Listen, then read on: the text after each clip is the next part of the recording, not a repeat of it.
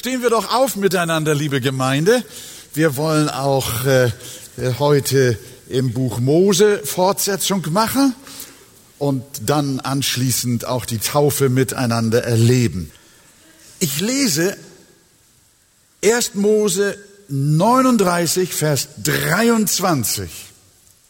Die Texte, die gesamten Texte, die zitiere ich dann in der Predigt, sodass wir das ganze Kapitel auch dann wahrnehmen. 1. Mose 39, 23. Der Kerkermeister kümmerte sich nicht im geringsten um irgendetwas, das er in die Hand nahm. Denn der Herr war mit Josef und der Herr ließ alles gelingen, was er unternahm. Amen. Nehmt gerne Platz miteinander. Das Kapitel 39 erzählt uns, wie Josef als Sklave nach Ägypten verkauft in das Haus eines königlichen Beamten kam namens Potiphar. Die versuchte den schönen jungen Mann quasi mit Gewalt zu verführen. Der entzog sich dem, floh aus dem Haus. Die Frau verleumdete ihn und Josef landete im Gefängnis, wo die Gefangenen des Königs untergebracht waren. Und wir lesen immer wieder viermal hier allein in Kapitel 39 auf den verschiedenen Stationen, und der Herr war mit Josef. Insgesamt achtmal in der Lebensbiografie, die uns die Bibel über Josef hinterlassen hat. Aber Gott war mit ihm. Das geht, äh, das sagt auch Stephanus in der Apostelgeschichte.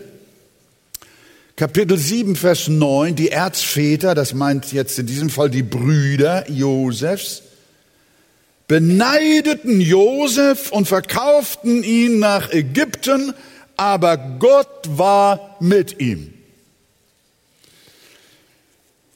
Dieser Satz ist quasi eine Kurzbeschreibung seiner gesamten Biografie, eine Art Gesamtüberschrift über sein Leben, an der man Josef wiedererkennen kann.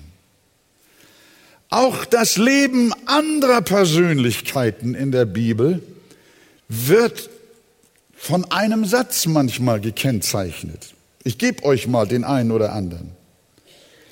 Von einem bekannten Mann sagt die Schrift, er glaubte Gott und das wurde ihm zur Gerechtigkeit gerechnet. Auf wen trifft das zu? Aha, Abraham. Natürlich. Oder wenn es heißt, der Jünger, den Jesus lieb hatte, von wem redet die Bibel? Na, ach, ihr wisst aber genau Bescheid. Oder, aber passt mal auf, er war sanftmütiger als alle Menschen. Wer war das? Mose. Oder ein Mann nach dem Herzen Gottes. Ja, guck mal, so können wir weitermachen.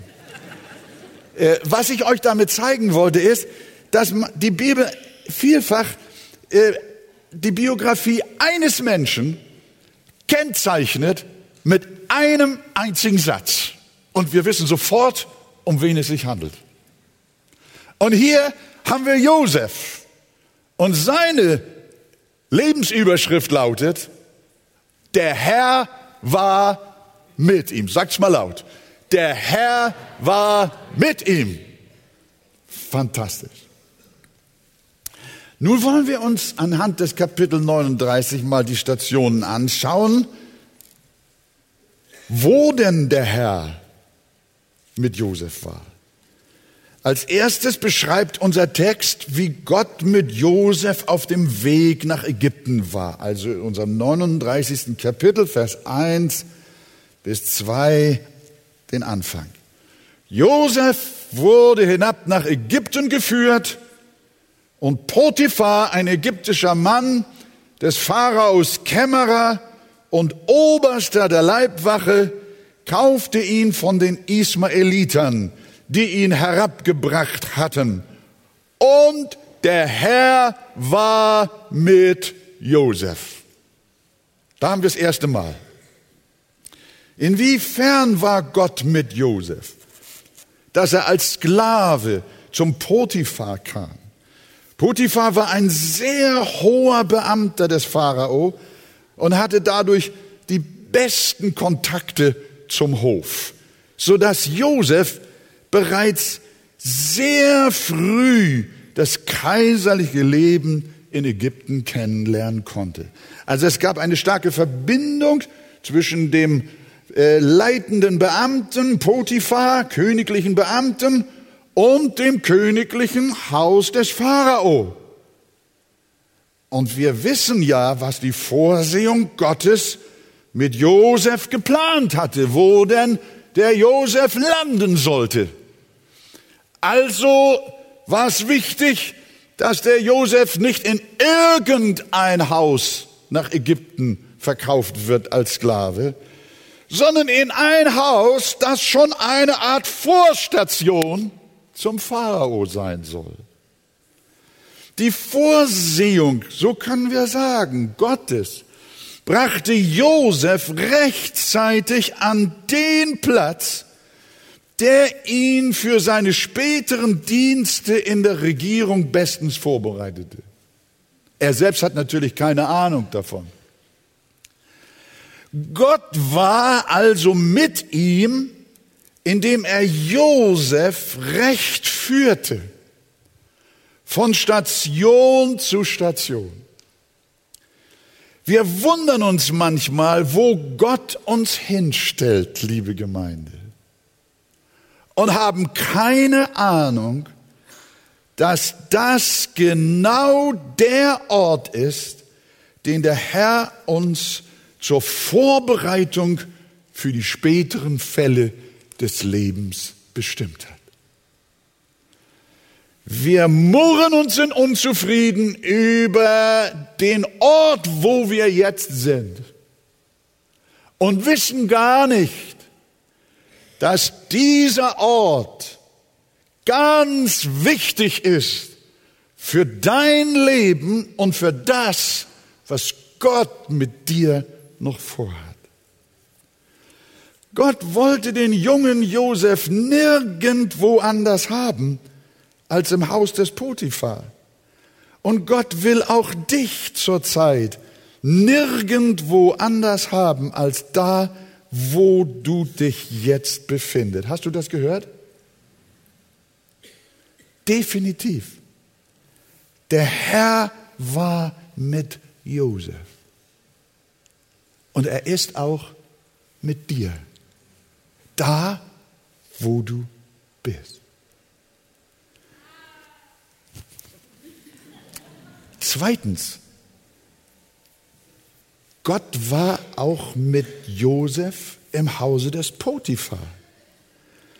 Gott war nicht nur auf dem Weg dorthin mit ihm, sondern auch während der ganzen Zeit seines Dienstes dort. Gott war mit ihm. Er gab ihm durch seine Gnade eine enorm gewinnende Art. Der junge Mann muss enorm attraktiv gewesen sein. Nicht nur für die Frau, wie wir später sehen, sondern auch für die Menschen insgesamt. Er hatte eine gewinnende Art. Er war fleißig, zuverlässig, ehrlich. Und was er anpackte, gelang ihm. Man kann sagen, er hat eine glückliche Hand gehabt. Das alles machte ihn bei seinem Chef sehr vertrauenswürdig. Und wir lesen in Vers 4, Potiphar setzte ihn zum Aufseher über sein Haus und vertraute ihm alles an, was er hatte. Das enorm. Ein fremder junger Mann, ein Sklave, ein Hebräer. Josef haderte also nicht mit seinem Schicksal. Er verfiel nicht in Depression. Er verweigerte sich auch nicht, sondern er nahm die missliche Situation aus Gottes Hand und Er war positiv. Er schmollte nicht, sondern er sagte, ja, das ist hier jetzt mein Platz. Ich bin hier, weil Gott es so will. Und deshalb mache ich das Beste daraus. Deshalb will ich an diesem ungewollten Ort auch nichts anderes als zur Ehre Gottes zu leben. So sind Christen, verstehst du? Wo du sie auch hinstellst, sie wollen immer nur ihrem Gott dienen. Und sie sagen immer Ja zu den Wegen des Herrn. Natürlich, manchmal wünschen wir, dass der Kelch an uns vorbeigehen würde. Das kennen wir. Und doch heißt unsere Devise nicht mein, sondern dein Wille geschehen. Ich sage, wie auch der Herr Jesus, sagen Christen, ja, Vater. Ja, Gott. Wenn du es so gemacht hast, dass ich hier erniedrigt worden bin, in diesem Hause, dann will ich das mit Dankbarkeit und mit Lob und zu deiner Ehre ausfüllen. Josef murrt nicht und schmollt nicht, sondern er bejaht seine Situation und folgte den Worten des Herrn. Was für eine Gnade. In Kolosser 3, Vers 23 sagt der Apostel genau auf derselben Linie, alles, was ihr tut, das tut von Herzen, als für den Herrn und nicht für Menschen.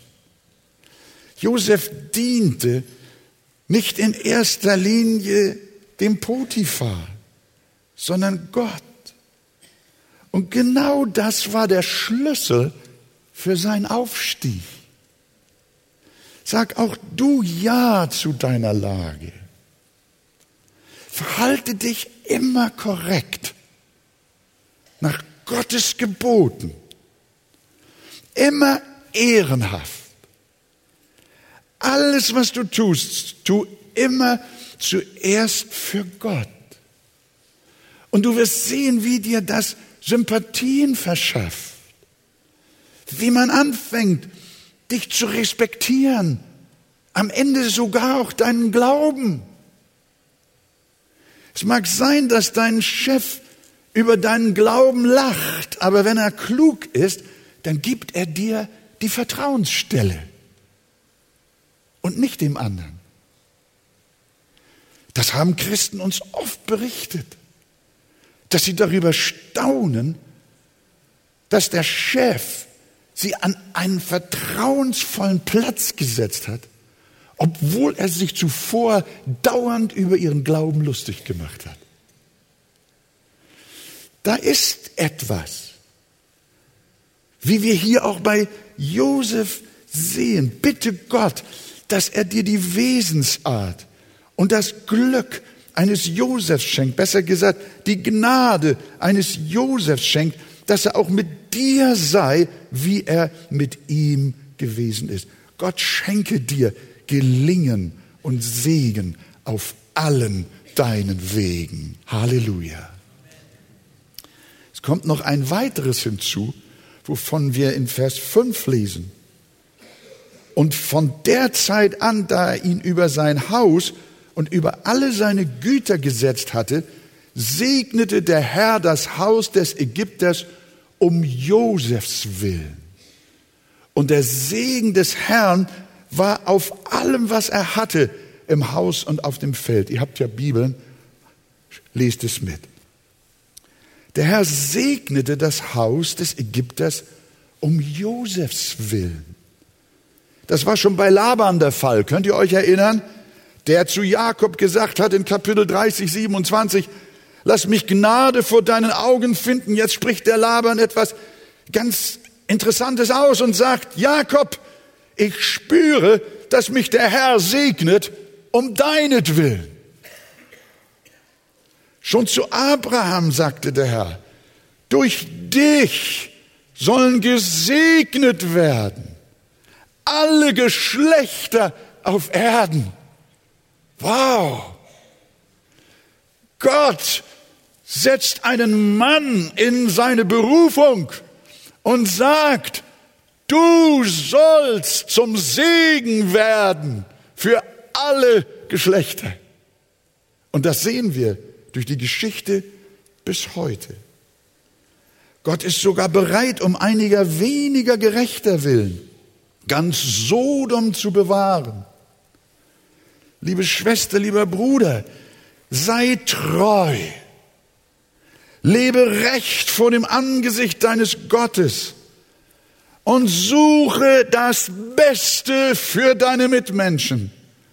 Dann werden sie gesegnet um deinetwillen. Deine Familie wird gesegnet um deinetwillen. Die Firma wird gesegnet, in der du arbeitest, um deinetwillen. Die Stadt und das Land, in dem du lebst, wird gesegnet um deinetwillen. So möchten wir bitten und beten, dass unser Leben ein Segen für andere ist. Soll die Arche-Gemeinde ein Segen für Stellingen sein? Soll sie ein Segen für Hamburg sein? Ein Segen für das Land. Gott helfe uns dazu. So war es bei Josef. Wir überspringen jetzt die Versuchungsgeschichte, die wir dann später betrachten. Wir gehen ins Gefängnis. Da heißt es zum dritten Mal, der Herr war mit Josef und auch zum vierten Mal. Dort war er gelandet, nachdem ihn Potiphars Frau verleumdet hatte. Josef hätte sie vergewaltigen wollen. Vers 20 bis 21, schaut mal. Und der Herr Josefs nahm ihn und warf ihn ins Gefängnis, dorthin, wo die Gefangenen des Königs gefangen lagen. So war er dort im Gefängnis. Und wie geht's weiter? Aber der Herr war mit Josef. Wunderbares Aber. Und verschaffte ihm Gunst und schenkte ihm Gnade vor den Augen des Kerkermeisters. So wie es immer war in all den Vorstationen in seinem Leben, so war es auch im Gefängnis. Es änderte sich nichts. Man kann einen Christen zwar von allem wegsperren, aber niemals von seinem Gott. Nichts kann uns trennen von der Liebe Gottes. Der Herr ist immer da bei den Seinen und sie sind niemals allein. Ihr erinnert euch an die drei Männer im Feuerofen. Der Kaiser, er sieht einen vierten, wie aussehend wie der Sohn Gottes. Und er sagt, waren es nicht drei, die wir gebunden ins Feuer geworfen haben. Ich sehe vier und der läuft frei umher. Gott war auch im Feuerofen. Er war mit seinen Zeugen.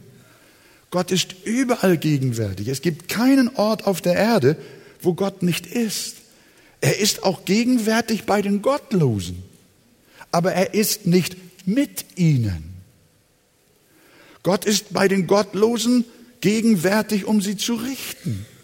Aber bei den Kindern Gottes ist er gegenwärtig, um sie zu erretten, um sie zu segnen, um sie zu führen.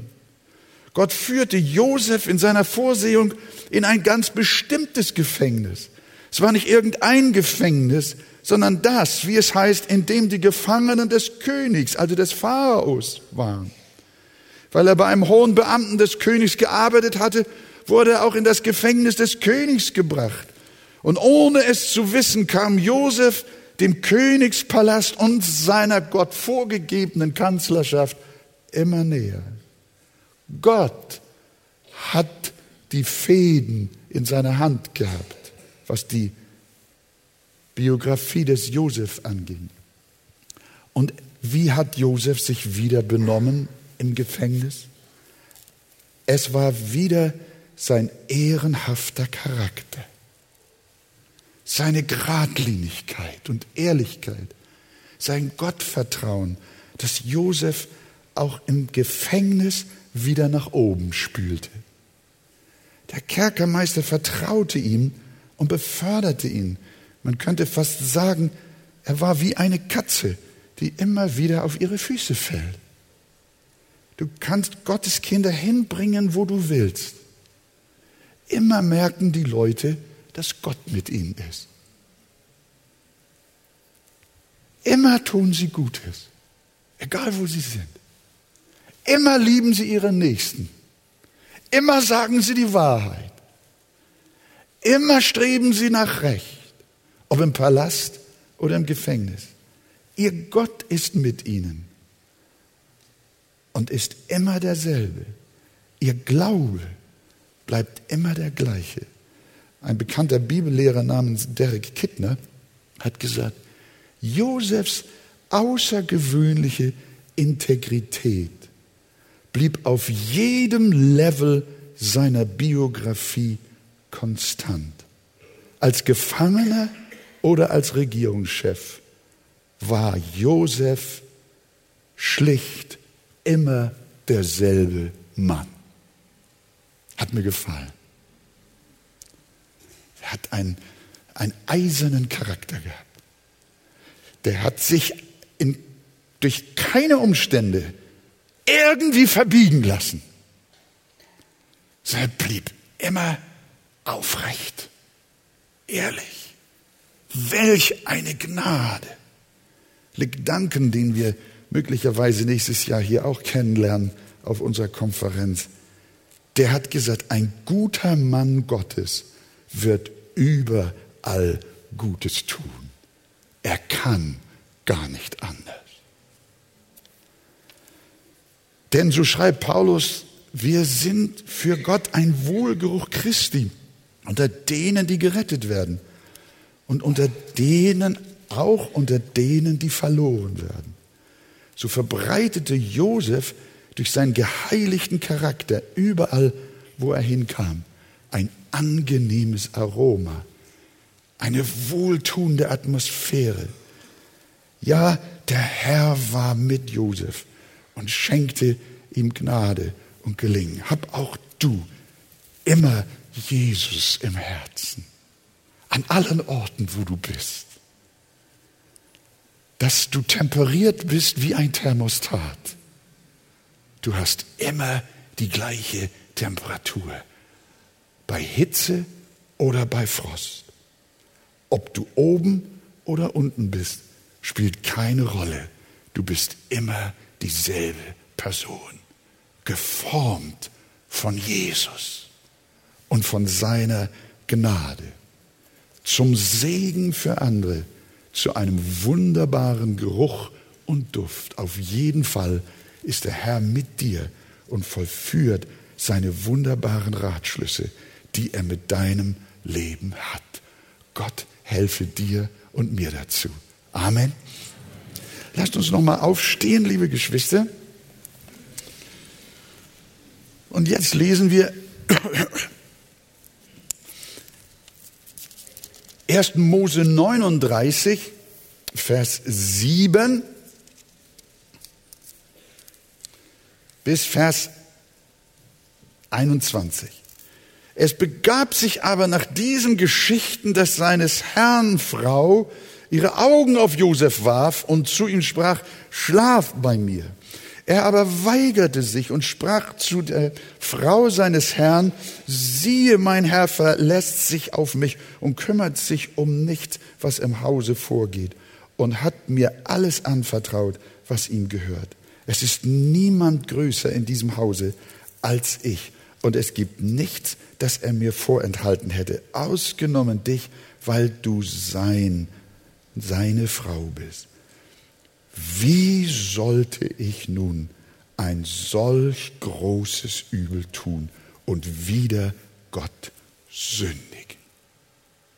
Bis hierhin der Text erstmal. Nimmt mal Platz.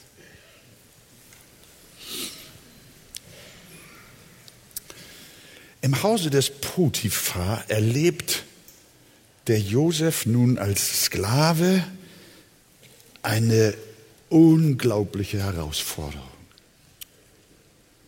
Gerade hat der Text in Vers 6 gesagt, Josef aber war von schöner Gestalt und hübschem Aussehen. Da berichtet die Bibel sogleich im nächsten Vers von der Begehrlichkeit der Frau des Potiphar. Und wir lesen, was wir nicht überlesen dürfen in Vers 9, sie hat ihn Tag für Tag angemacht. Nicht nur einmal, sondern Vers 9, Tag für Tag. Wir müssen verstehen, dass er ein Sklave des Hauses war und dass er der Frau des Potiphar unterstellt war. Sie war seine Chefin. Wenn sie eine Affäre verlangt von ihm als abhängigen Sklaven, kann er sich da eigentlich entziehen? Ihm war klar, wenn er sich entzieht, dann hat das böse Konsequenzen für ihn. Das war doch logisch. Der einfachere Weg wäre doch gewesen, eine heimliche Beziehung zu dieser Frau zu unterhalten und ihre Liebe oder ihre Lust zu beantworten, die vielleicht nie aufgedeckt worden wäre. Und möglicherweise hätte sie ihm ja auch geholfen, aus der Sklaverei herauszukommen. Und vielleicht wäre sie eine Person gewesen, über die er ein freier Mann in Ägypten hätte werden können. Aber Josef ließ sich nicht darauf ein. Er spekulierte nicht. Er ließ sich nicht darauf ein, auch nicht, obwohl sie ihn Tag für Tag bezirzte. Er konnte nicht weg und trotzdem dauerhaft von der Frau angegangen werden. Aber wir wissen, Josef widerstand der Versuchung. Er verlor nicht nur seinen Job und seine Stellung, sondern auch das letzte bisschen Ehre. Das heißt, er hatte ja sich schon wieder Ehre erworben im Hause, wie wir es gesehen haben. Er verlor seine Ehre, seine Chancen je ein freier Mann werden zu können. Er hatte nicht viel, aber alles, was er noch hatte, das verlor er. Und das nur wegen seiner Treue und Hingabe zu Gott. Josef, war das wirklich nötig?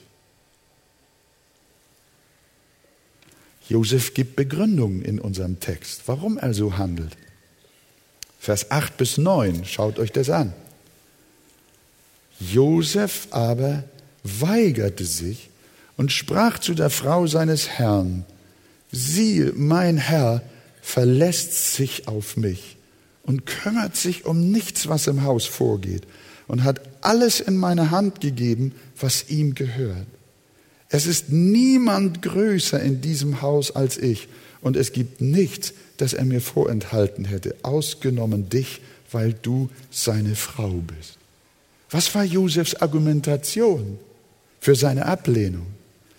Es war das Vertrauen des Potiphar, das er genoss.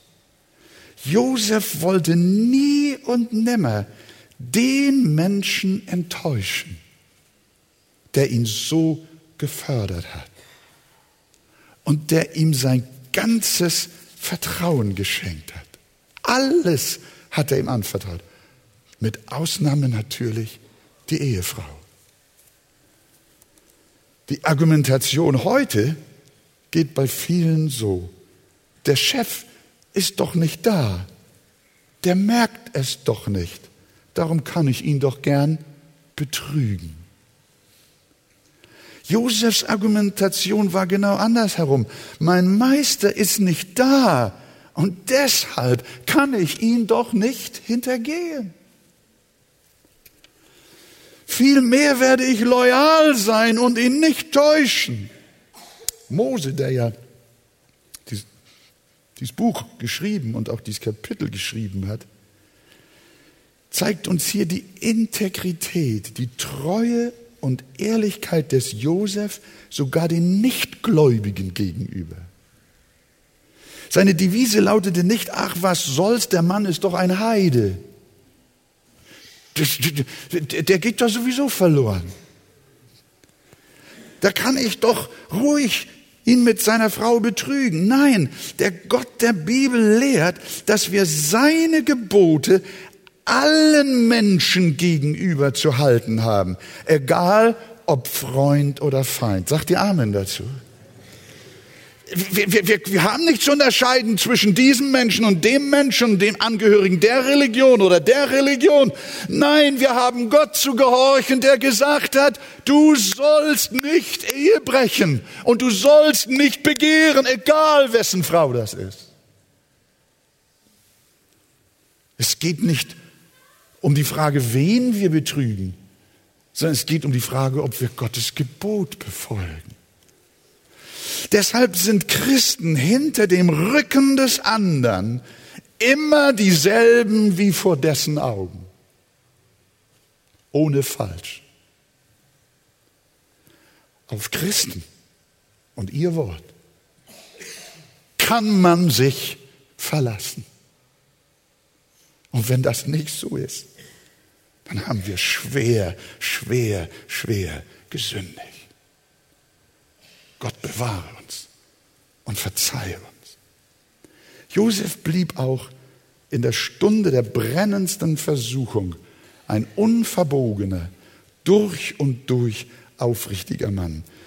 Hier scheint ganz hell der Charakter Christi durch. Merkt ihr das? Das Wesen unseres Herrn. Also die erste Begründung, weshalb er Nein sagt, war, ich kann doch einen Mann, der mir Vertrauen geschenkt hat, nicht betrügen. Die zweite Begründung, Josef hielt Ehebruch für Sünde. Er nannte es ein Unrecht, eine Missetat. Luther übersetzt ein Übel. Wie sollte ich denn nun ein solch großes Übel tun?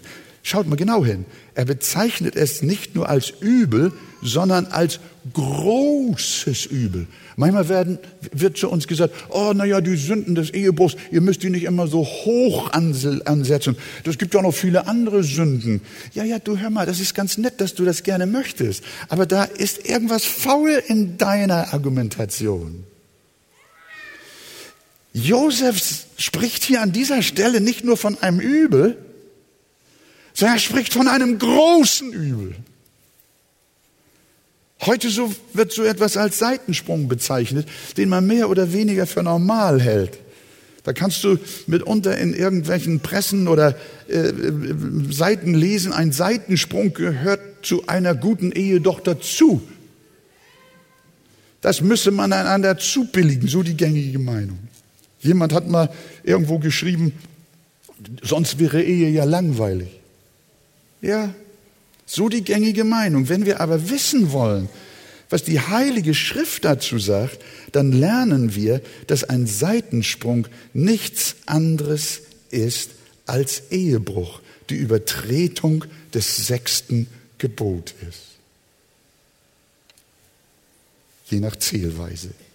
Du sollst nicht Ehe brechen, ist Gottes Gebot. Sexualität nur in der Ehe zwischen es ist Gottes Gebot, Sexualität nur in der Ehe zwischen einem Mann und einer Frau auszuleben. Sonst begehen wir Unzucht. Und deshalb ist Gott ehrliche Treue heilig. Und wer sie bricht, übertritt Gottes Gebot, der begeht nicht ein kleines, sondern ein großes Übel, das dem Herrn ein Gräuel ist. Und Josef war das klar. Und er wollte kein Unrecht tun. Das war seine zweite Begründung.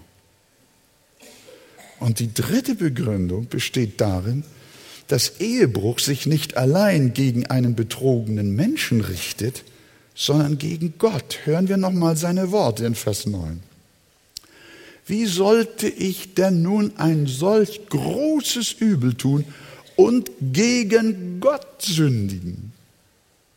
Er sagt nicht, wie sollte ich ein so großes Übel tun und gegen Potiphar sündigen. Den hat er auch im Blick gehabt, natürlich. Natürlich sündigt er gegen Potiphar, wenn er sich mit der Frau einlässt. Aber Josef wusste, eine solche Sünde richtet sich nicht nur gegen Menschen, sondern in erster Linie gegen Gott.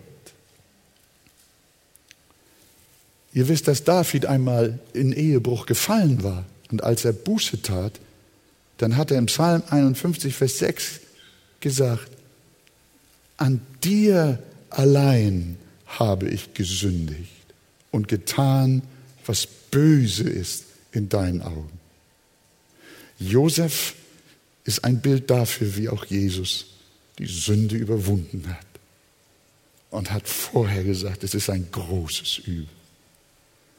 David ist hineingefallen, aber kommt zu der gleichen Überzeugung, als er Buße tut. Gott, an dir allein habe ich gesündigt. Wenn Gott einen Menschen in Buße gnädig ist und ihn zerbricht, dann versteht er, was die eigentliche Wurzel des Übels ist. Es ist nämlich die Sünde gegen Gott. Immer dann, wenn sich Menschen bei Menschen für Unrecht entschuldigen, hört ihr mir gut zu? Immer dann, wenn Menschen sich bei Menschen für Unrecht entschuldigen, dann ist das wirklich gut. Das ist sehr gut, wenn du das tust. Aber mein Freund, es errettet dich nicht.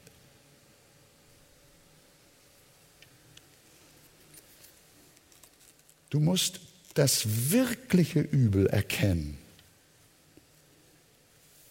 Und wenn du dich noch nicht bei Gott um Entschuldigung beworben hast, dann hast du noch nicht verstanden, dass du als erstes gegen Gott gesündigt hast und allein sein Gebot übertreten hast. Wenn das jemand erkennt, geht die Buße tief und eine echte Bekehrung, eine Errettung kann erfolgen. Es ist gut, wenn dir Menschen vergeben.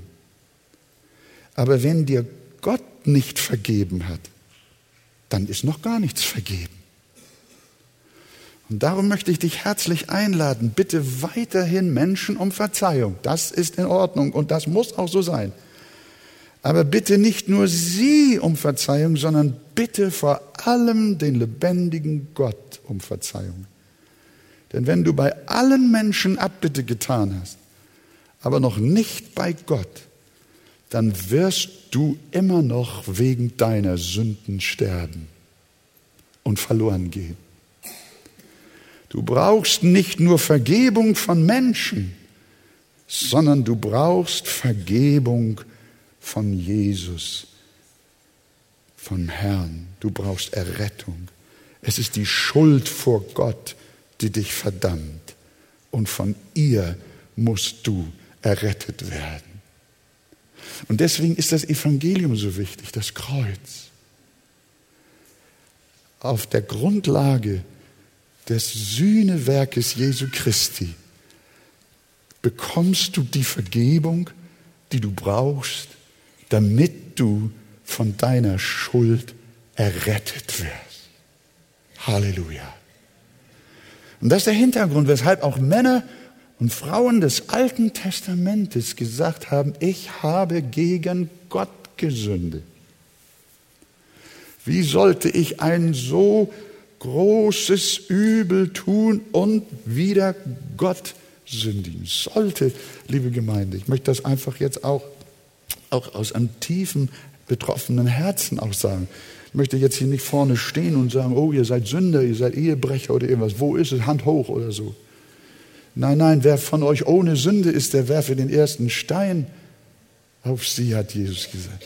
Es geht hier nicht irgendwelche Menschen hervorzuziehen und an den Pranger zu stellen. Wir sind Sünder, wir sind alle Sünder vor Gott. Und ich möchte euch von Herzen einladen, zu verstehen, dass ihr Vergebung empfangen könnt. Durch das teure Blut Jesu Christi. Und dass dieser Augenblick ein Augenblick ist, wo du wirklich deine Schuld loswerden kannst. Und Gott dir ein neues Leben schenkt. Gott helfe uns allen dazu. Zum Schluss Josefs Flucht. Nachdem die Chefin den Josef Tag für Tag immer wieder belästigt hatte, musste ja irgendwann der Tag der Entscheidung kommen. Wir lesen, es geschah aber an einem solchen Tag, als er ins Haus kam, um seine Arbeit zu tun, und niemand von den Leuten des Hauses anwesend war, dass sie ihn bei seinem Obergewand ergriff und zu ihm sprach, lege dich zu mir. Er aber ließ das Obergewand in ihrer Hand und floh und lief hinaus. Hier lehrt uns Josef, was zu tun ist, wenn die Versuchung uns bedroht. Wenn bei dir im Büro beispielsweise solche Sachen laufen, dann möchte ich dich ermutigen, mach Schluss, bitte um Versetzung und kündige, wenn es nicht anders geht. Aber lass dich niemals auf solche Spielchen ein. Es mag sein, dass du erstmal sehr verlierst, wenn du so konsequent bist und vielleicht auch verleumdet wirst. Auf Sicht gesehen wirst du aber erkennen, dass Gott mit dir war. Wir müssen verstehen, Josefs Flucht war nicht die eines Feiglings, sondern war die eines weisen, klugen, geradlinigen Menschen, eines mutigen Menschen.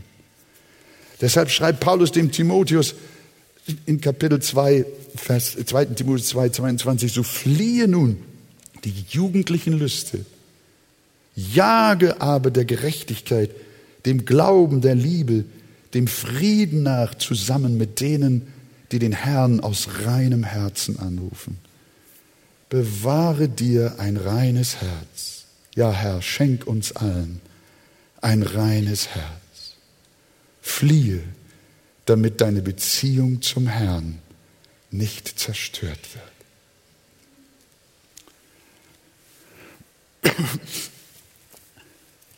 Ich möchte euch nur noch darauf hinweisen, liebe Gemeinde, und dann kommen wir zur Taufe,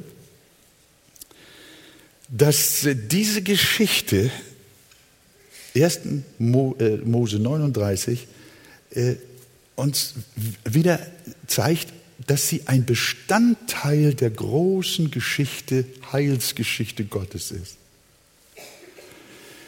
Die Geschichte, wie Gott, die Gott mit dem Menschen macht. Dieses alttestamentliche Wort zeigt uns auf wunderbare Weise das Evangelium, diese Geschichte von Josef. Es zeigt uns Jesus, so wie Josef in der Wüste der Heimatlosigkeit der Versuchung widerstand, so hat auch Jesus sein Vaterhaus verlassen müssen und wurde verkauft wurde in der Wüste vom Teufel versucht, aber er blieb stark. Er überwand die Angriffe und Jesus sündigte nicht. Josef ist ein Typus auf Jesus. Schlacht mal mit mir Psalm 105 auf. Psalm 105, Vers 16 bis 22.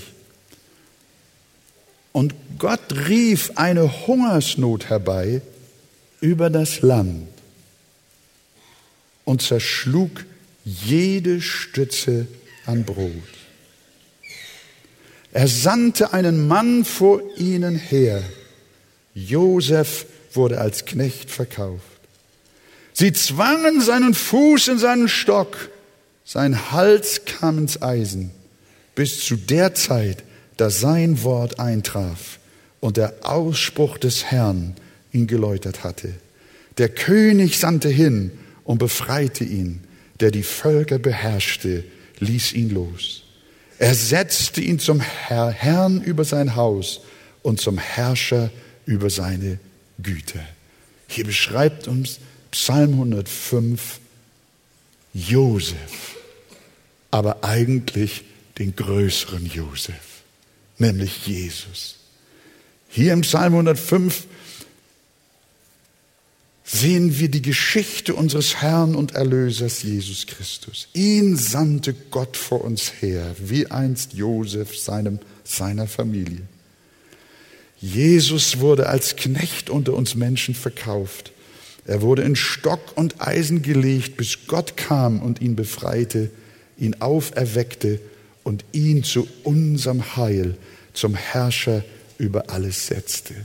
Liebe Gemeinde, wenn wir jetzt uns Psalm, 1. Äh, Mose 39 anschauen, dann sagen wir, wunderbar, Josef, ein wunderbares Vorbild.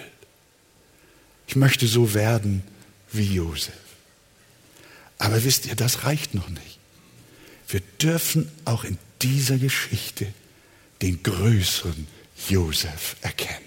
Und der heißt Jesus. Josef, über den staunen wir, aber Jesus beten wir an. Jesus preisen wir. Er ist unser Erlöser und unser Gott. Anbeten und preisen tun wir Jesus Christus, den größeren Josef, den, der wirklich von keiner Sünde wusste, der wirklich vor uns herging und der uns nicht nur vom Hunger errettete, sondern von Sünde und Tod und wirklicher Verdammnis.